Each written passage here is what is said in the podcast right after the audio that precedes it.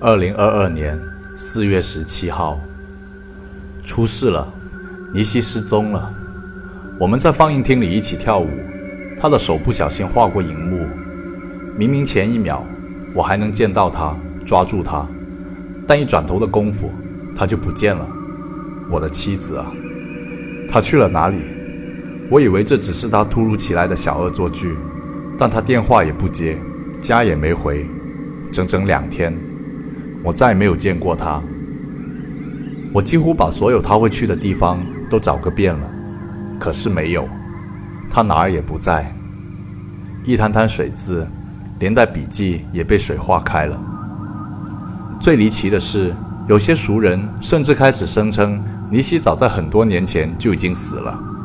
我以为他是在拿这事来开玩笑，所以打了他一拳。但他似乎是认真的。我该怎么办才好？尼西亚，我的爱人，我的所有所有。